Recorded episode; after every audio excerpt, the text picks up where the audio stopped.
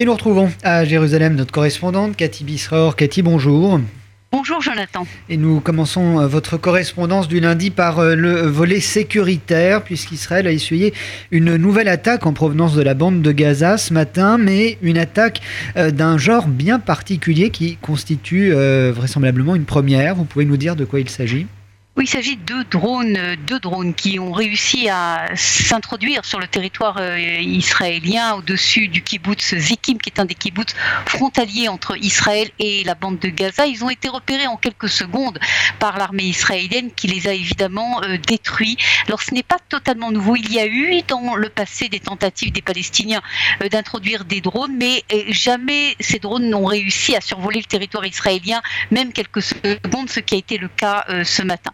L'autre particularité, c'est qu'il ne faut pas oublier qu'à côté de tous ces incidents sécuritaires qui continuent euh, à euh, se multiplier, on est dans une situation de tentative euh, d'arrangement entre Israël et le Hamas par l'intermédiaire de l'Égypte. Et ce que l'on voit, c'est que malgré ces tentatives d'accalmie, il y a en même temps une série d'attaques et d'incidents graves qui se multiplient depuis quelques jours. Et pas plus tard que samedi soir à Jérusalem, là cette fois-ci, c'est une attaque à la voiture bélier qui a fait des blessés.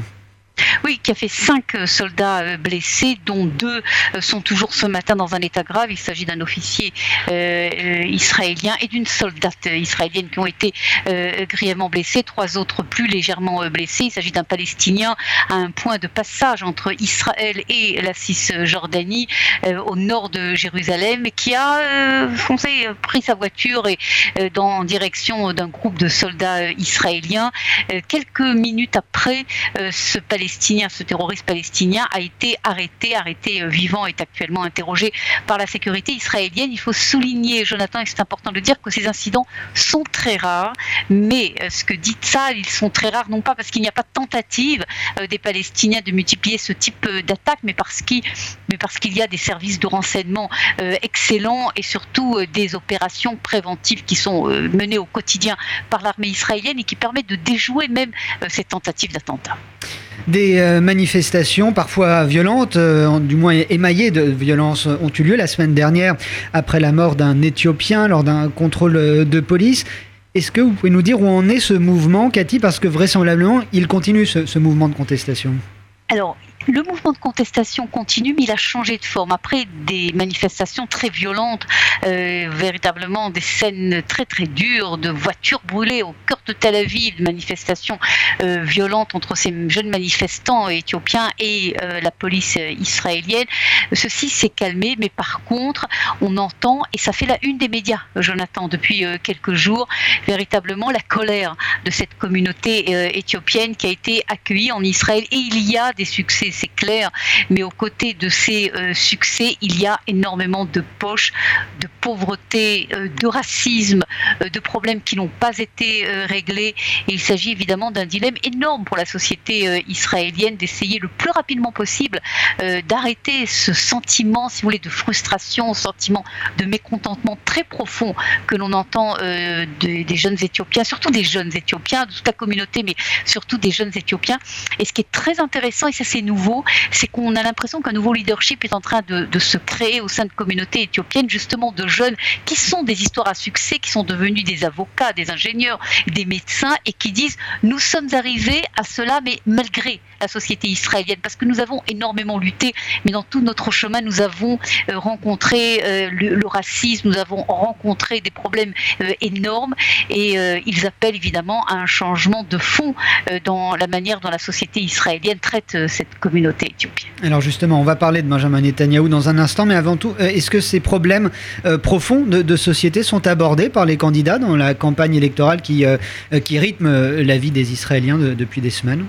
Écoutez, c'est une question passionnante que vous posez parce que c'est véritablement le cœur aussi bien de la dernière campagne électorale que cette campagne électorale. En fait, les gros problèmes, non seulement de la société, mais les gros problèmes sécuritaires, on n'entend pas parler euh, euh, dans cette campagne électorale, dans cette deuxième campagne électorale, des problèmes de fond euh, que confronte l'État d'Israël. C'est totalement incroyable. Et de nouveau, dans cette deuxième campagne électorale, pour ces deuxièmes élections de septembre 2019, le fond du débat est un débat personnel. Et de Barak, Benjamin Netanyahu, Benny Gantz, qu'est-ce qu'on fait les uns les autres C'est ça le débat.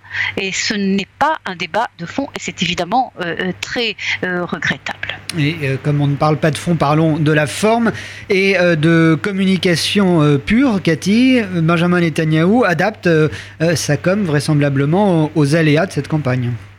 Oui, exactement. Et, euh, alors c'est sûr que dans, cette com qu'il mène en direct avec le public israélien, il, aborde ci et là euh, certains problèmes de fond, mais ce qui retient ici l'attention, c'est la forme en fait. Qu'est-ce qu'a fait Benjamin Netanyahu?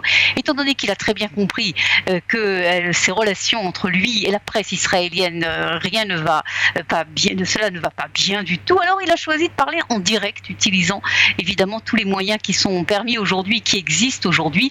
Il a créé un nouveau, nouveau forum depuis euh, quelques jours. Il se déplace un petit peu partout en Israël. Il était avant-hier à Césarée. Hier, il était dans une rue à Jérusalem, dans un café. Il s'est installé. Il a fait un direct sur euh, Facebook en répondant à des milliers d'Israéliens qui lui posaient des questions sur Facebook, mais également à des passants autour de lui. Euh, véritablement, évidemment, phénomène médiatique qui, vous, imaginez, a été repris évidemment par l'ensemble des médias israéliens. Netanyahou donne le ton. Je répondrai pas aux questions des journalistes.